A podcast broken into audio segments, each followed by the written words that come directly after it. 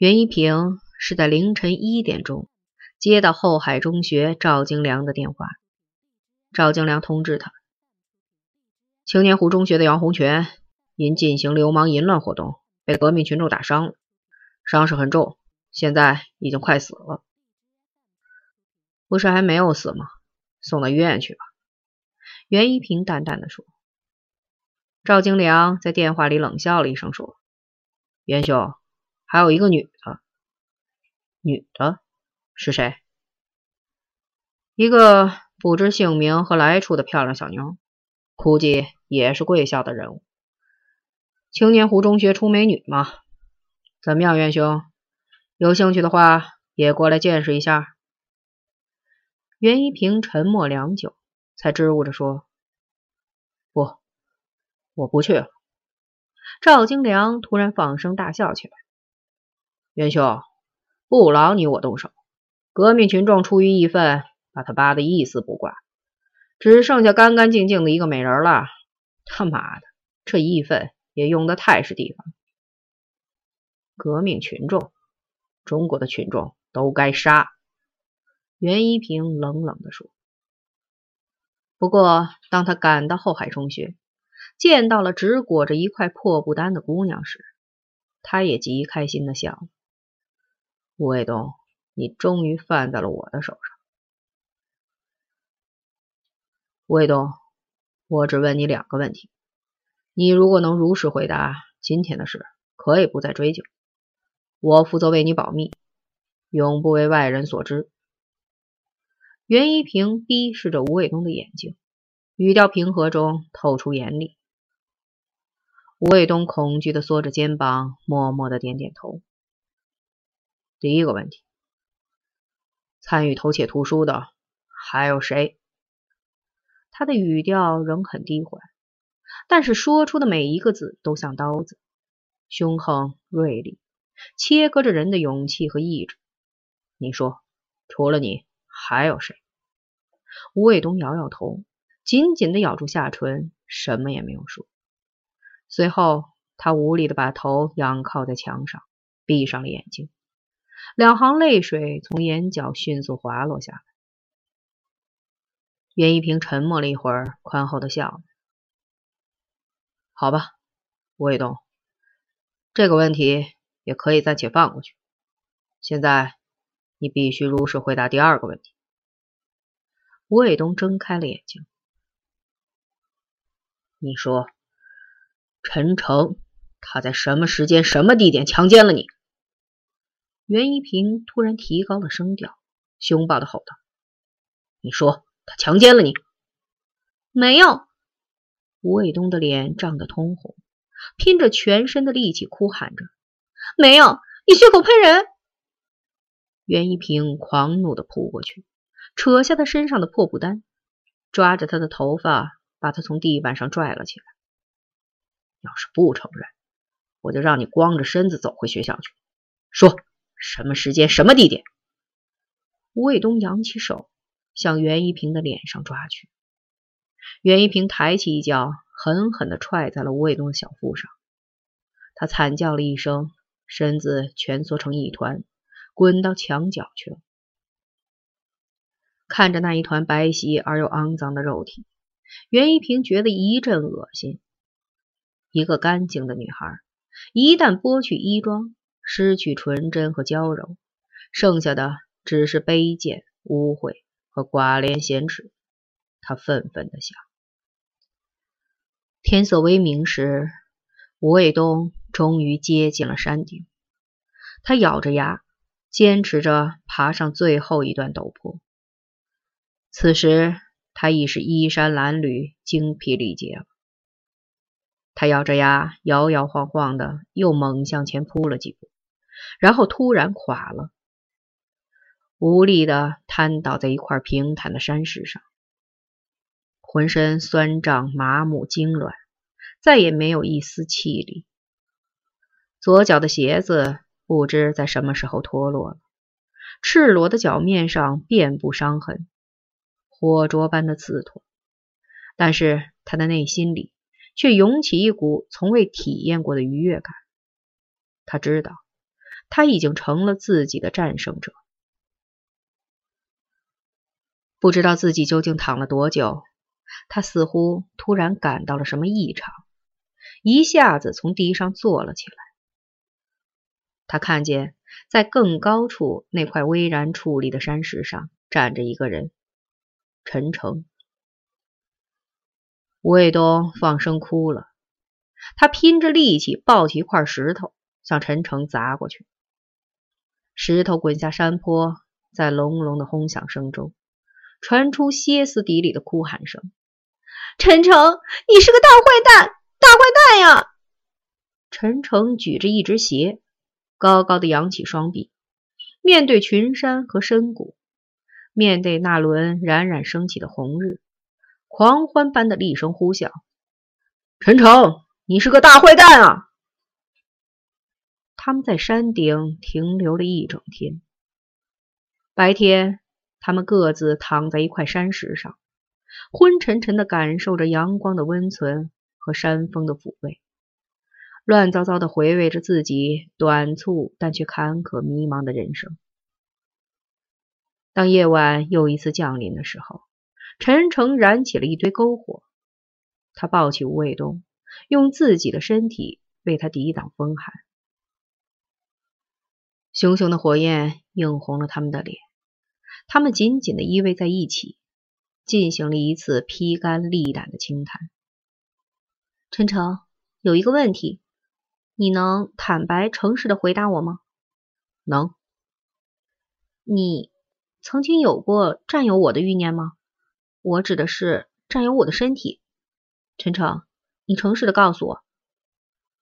为什么要问这样的问题？因为我早就想过要占有你。陈诚低下头，用双唇轻吻着吴卫东的脸。良久，他叹了一口气，轻声说：“没有，我从来没有产生过这样的念头。卫东，这绝不是谎言，但他伤害了你吗？”“是的，我受到了伤害，因为这不公平。”“陈诚，我并不喜欢你，但却想占有你。”你喜欢我，爱护我，却不想得到我，这难道公平吗？当然是公平的。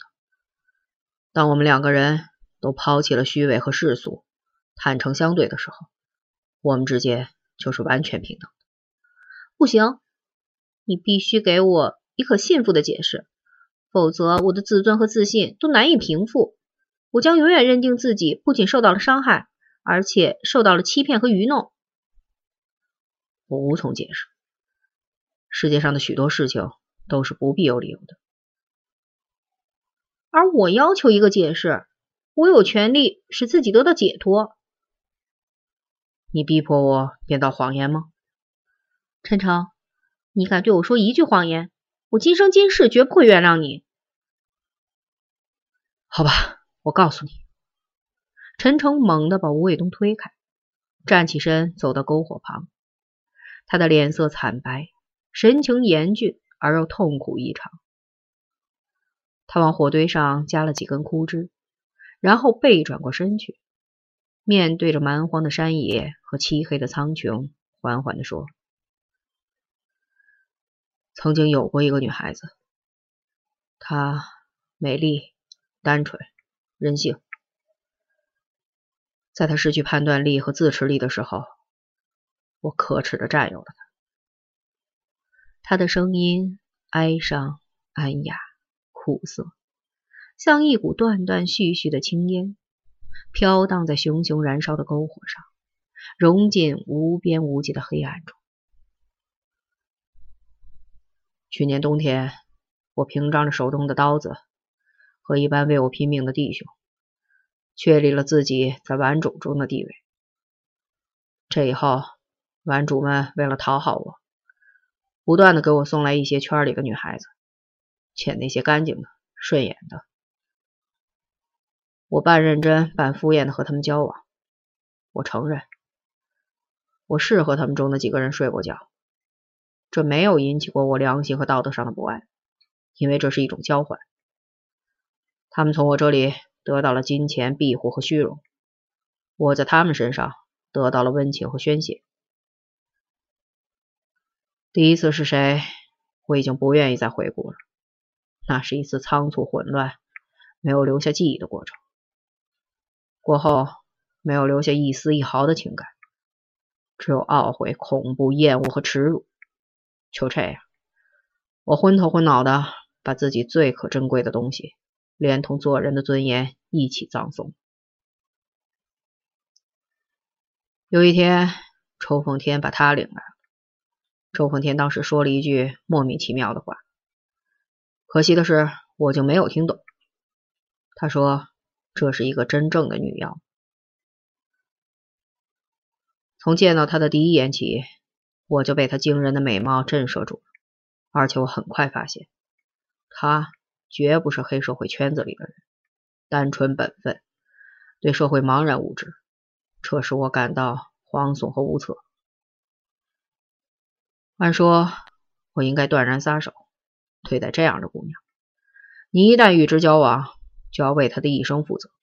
而我既不具备这种品德，又没有足够的精神准备。但是我迟迟没有与她分手。女妖的魔力使我一再做出傻事儿。那些日子，每当和他在一起时，我就变成了一个真正的伪君子，道貌岸然，装腔作势。我和他谈人生哲理、道德和理想，谈社会改造和国际政治，侃侃而谈，妙语连珠。他和我都很兴奋和专注。然而这就是灾难。几天以后，我惊恐的发现，他已经深深的爱上了我。他在自己的手绢和所有的衣服上都绣上了我的名字。我绝望的把这个情况告诉了周凤天，希望他能帮我解脱。他只是轻巧的对我说：“何去何从，陈诚，只能你自己选择。但是你要对得起自己的良心。”我当时真想给他一刀，因为他戳中了我的痛处。我作恶多端，但自认良心尚存。现在，任何选择都将使我良心难安。我已深陷套中。事实上，当初周凤天把这个女妖转移给我，是他摆脱良知重负的手段，而我却无法转嫁给任何人，因为他对我已经产生感情，而且我也找不到可信任的人。我决定当机立断，快刀斩乱麻的割断我们之间的一切来往。为了达成这种效果。我只能给他以必要的伤害，长痛不如短痛。事已至此，这或许也是最道德的。一天下午，我带他去了一个女人的家。这个女人在圈子里是以放荡出名的。整整一个下午，这女人和我淫言谢语、撩拨挑逗，出尽了丑相。然而，女妖。似乎完全懵懂无知、茫然无物。无奈之中，我决定下狠招。在挑逗中，我把女人掀翻在床上，解开她的衣襟，伸手抓住了那对肥硕的乳房。做这一切时，我始终用眼睛盯着女妖，明白无误的告诉她，我是个什么人，正在做什么。她的反应。出乎意料的平静，然而又是超乎寻常的强烈。没有哭叫、斥责、痛骂，甚至没有摔门而去。只是在那一瞬间，他的眼睛突然睁得很大，目光变得呆滞、散淡、无神，木木的看着我的脸。当时我感到极端的恐怖和羞愧，甚至想到了死。在以后的两个多月里，他再也没有来找过我。我曾经一连几天在他家院门外守候，希望能看他一眼，以证实他也挨过这次打击，安抚自己的良心。奇怪的是，我竟一次也没有见到过他。在以后，我开始淡忘这件事儿。除了内心深处偶尔还会产生一丝歉疚感外，我庆幸自己的终于摆脱。我完全没有预料到事情不会这样轻易的了结，错孽之后终难逃脱报应。我受到了最严厉的惩罚。说到这里，陈诚痛苦的说不下去了，他用手捂着自己的脸，拼命抑制着自己，但是最后他还是哭出了声。以后呢？等陈诚的情绪稍稍平静了以后，吴卫东急不可待的问：“以后的事已经与你完全无关了，因为……”我已经给了你一个解释，而且解释的足够了。陈诚板着脸说：“解释？是的，吴卫东，你就是一个女妖。”陈诚，你占有过女妖吗？那时还没有。